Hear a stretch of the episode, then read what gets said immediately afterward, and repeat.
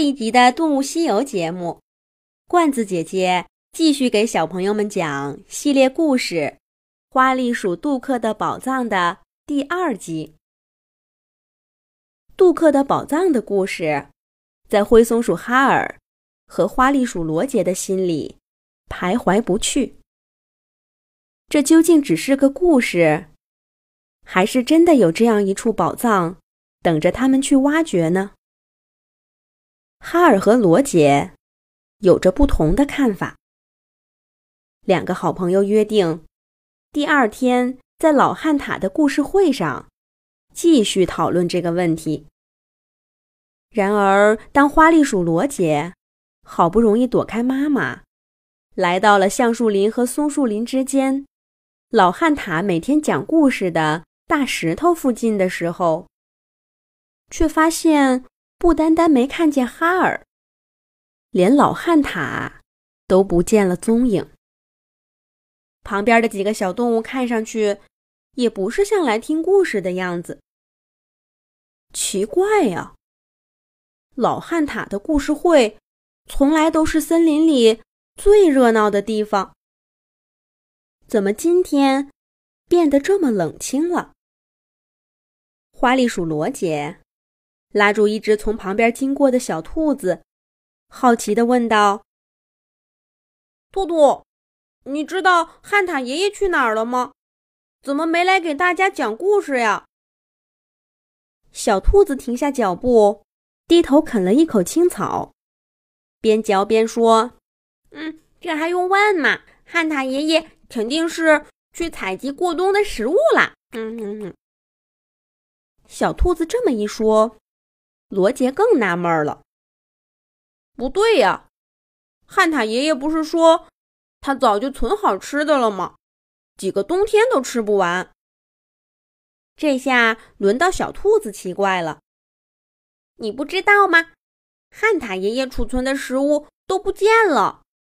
汉塔爷爷急坏了，说得重新找过冬的粮食。最近都不能来讲故事了。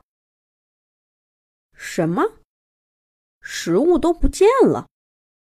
罗杰着急的问：“怎么会呢？嗯知道是谁拿走的吗？”小兔子摇摇头，继续吃草。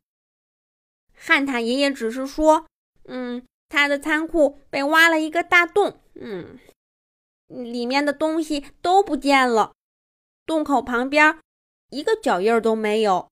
嗯，不说了，我得回家了。”我妈妈还等着我呢。小兔子蹦蹦哒哒的跑开了。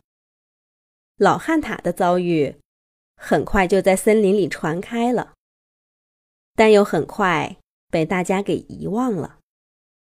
因为这个冬天，所有动物的日子都不好过。花栗鼠罗杰一家忙了好几天。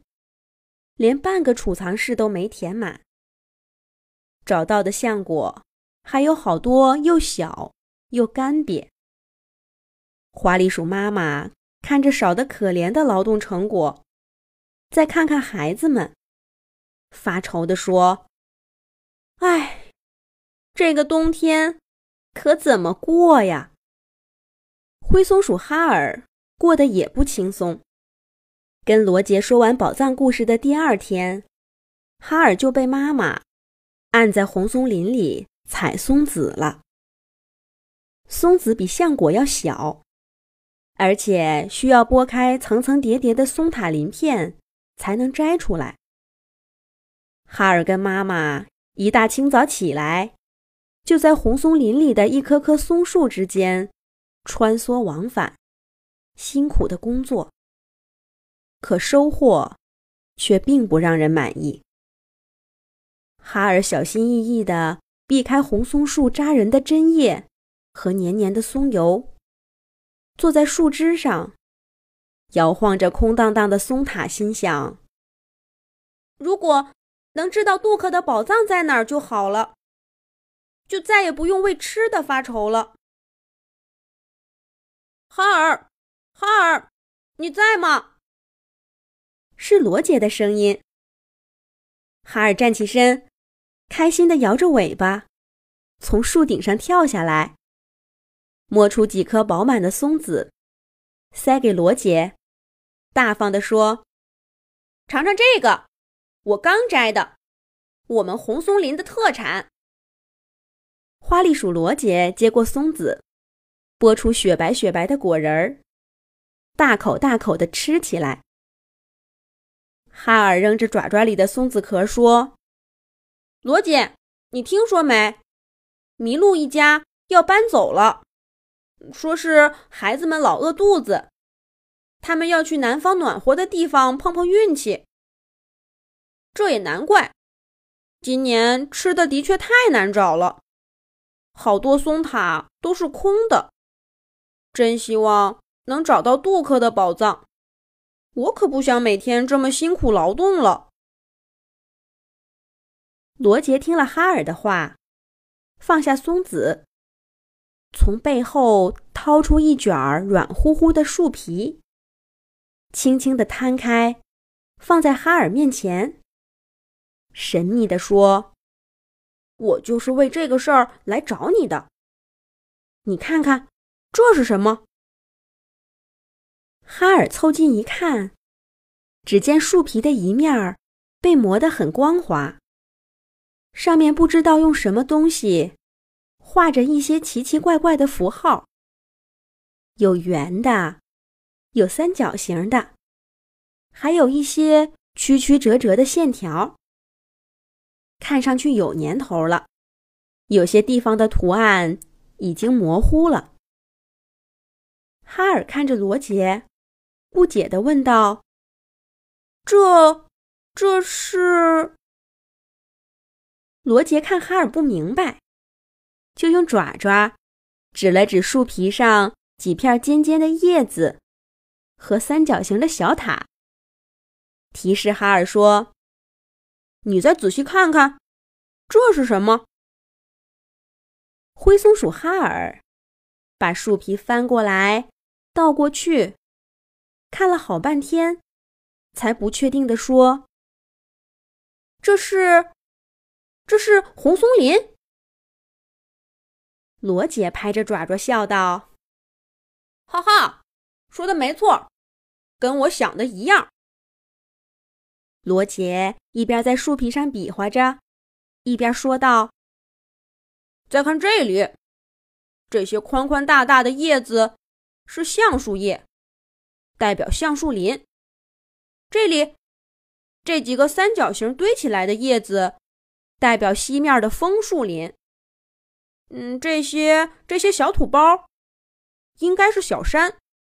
我没去过那么远的地方，不敢确定。”嗯，这里嘛。哈尔打断他的朋友：“你的意思，你的意思是这，这是一张地图？”罗杰拍拍哈尔的肩膀说：“真聪明，这就是我们这一带的地图。你再看这个，我怕弄丢了，特意藏在这里的。”罗杰说着。从嘴巴里的夹囊里掏出了另一小块树皮，递给了哈尔。只见小树皮上写着这么几个字：“杜克的藏藏宝图。”哈尔脱口而出：“就是说，就是说，真的有杜克的宝藏，他还留下了藏宝图。”罗杰。你真是太棒了！你你是怎么找到这些的？没想到花栗鼠罗杰竟然真的找到了杜克的藏宝地图。哈尔和罗杰会去找宝藏吗？杜克的宝藏究竟是什么呢？让我们下一集再接着讲。